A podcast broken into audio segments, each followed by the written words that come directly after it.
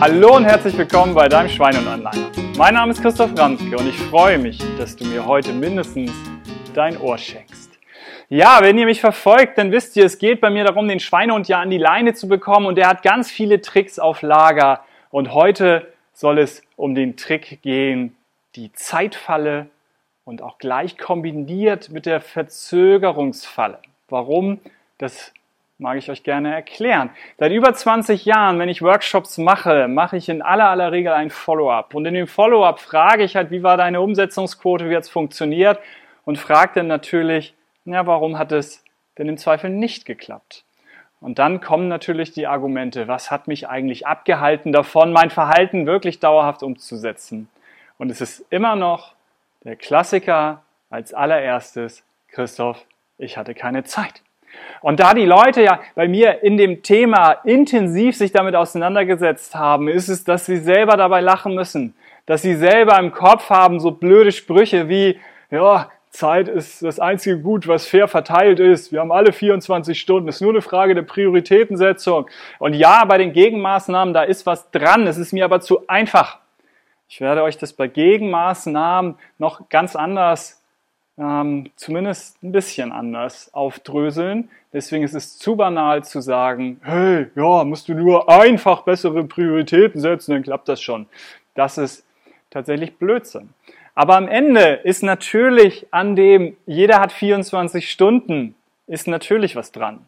Und deswegen ist es in so einem Follow-up, gerade mit Menschen, die sich damit auseinandergesetzt haben, ist es natürlich, dass das nicht ausreicht, dass der Schweinehund nur sagt, hey, hast du keine Zeit für. Sondern er kombiniert, wie an vielen Stellen im Übrigen gleich diesen Trick und sagt halt, ja, super, dein Vorhaben, dein Vorhaben ist super, Christoph. Also der Schweinehund redet mit euch und sagt halt super Vorhaben. Aber weißt du, im Moment hast du keine Zeit, sondern du musst doch noch dieses oder jenes machen. Ich habe nicht äh, vor allzu langer Zeit einen Videovortrag letztendlich gehalten. Äh, und zwar waren das Schüler, die sich für ein Studium und äh, eine Ausbildung entscheiden wollten, entscheiden sollten. Und da habe ich dann auch nochmal gesagt, und es kam sehr das Feedback, dass sie sich da wiederfinden konnten, ähm, ja, guckt doch mal in so Lernphasen, ne? wie eure Studentenbude oder eben euer Zimmer zu Hause noch bei den Eltern, wie sauber und ordentlich es in Lernphasen ist. Weil selbst das Zimmer aufzuräumen deutlich attraktiver ist und die Priorität deutlich höher ist und im Zweifel sagt, hey, du musst das jetzt nochmal an Münze lernen, ist jetzt keine Zeit gerade, du musst nochmal kurz das Zimmer aufräumen. Und so banal wie es ist, da erwischen ähm, sich einige vielleicht jetzt selber dabei, dass sie diesen Gedanken äh, in solchen Phasen haben oder hatten. Und noch dann für ein bisschen weiter im Alter fortgeschritten ist mein Lieblingsbeispiel am Ende des Tages. Ich habe viel Führungskräfte, ich einen Workshop machen darf. Und im Übrigen mh, hm, verläufen solche Gespräche in Firmen meistens so. Herr Randke, wir haben da Führungskräfte, das sind ja unsere High-Performer. Können Sie da mal was für die Gesundheit tun? Und sage ich, ja, kann ich. Aber wisst ihr was? Habt ihr auch Auszubildende? Weil ich finde es viel cleverer, nicht 30 Jahre zu warten, bis die tatsächlich das Gesundheitsverhalten gegen die Wand gefahren haben, um dann irgendwo Strukturen kompliziert aufzubrechen und eine Veränderung zu schaffen mit all den tollen Argumenten, die dann hochgebildete Führungskräfte haben. Die haben nämlich oft einen ziemlich großen, intensiv ausgebildeten Schweinehund.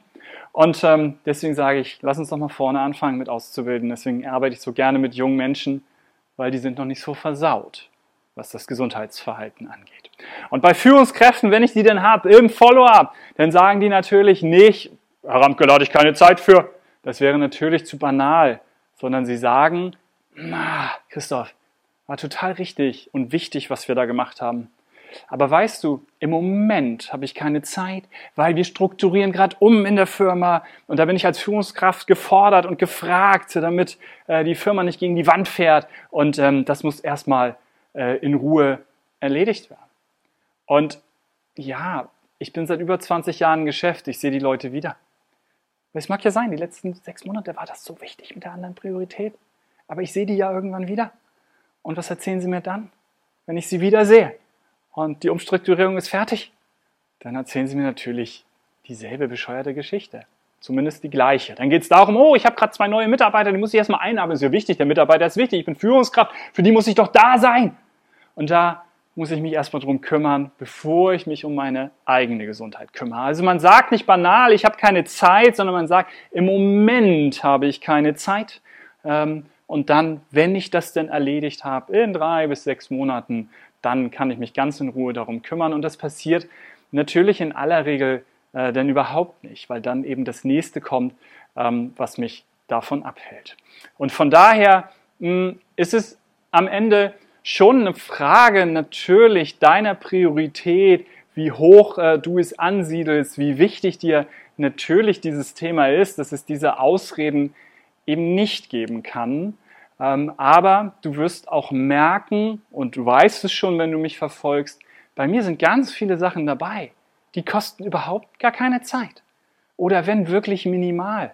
Und Beispiele nenne ich jetzt nicht. Dafür hör dir andere, guck dir andere Sachen an, äh, die ich mache. Da wirst du sehr viele davon mitbekommen und ohne immer zu viel schon zu verraten, weil die Gegenmaßnahmen, die mache ich natürlich auch nochmal in Ruhe quasi ähm, einzeln, dass vieles eine Entscheidung ist und nicht wahnsinnig viel Zeit kostet. Und dann erlebe ich oft in Follow-ups oder beziehungsweise, wenn die Leute in so einem Workshop ähm, sich was vornehmen wollen, dann sagen sie, ey, jetzt war ich vier Stunden hier, jetzt war ich den ganzen Tag hier und jetzt darf ich nur ein, zwei Sachen ähm, mir vornehmen?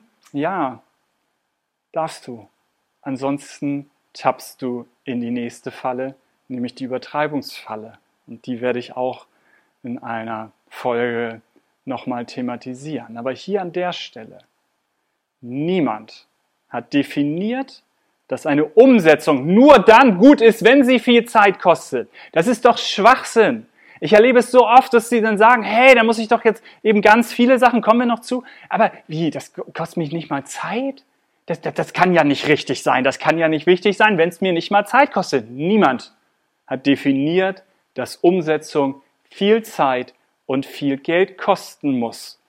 Und deshalb bin ich auch auf der Suche nach diesen Game Changern, wo zum Thema Gesundheit es nur eine Entscheidung ist und es dir nicht mal die Ressource Zeit kostet.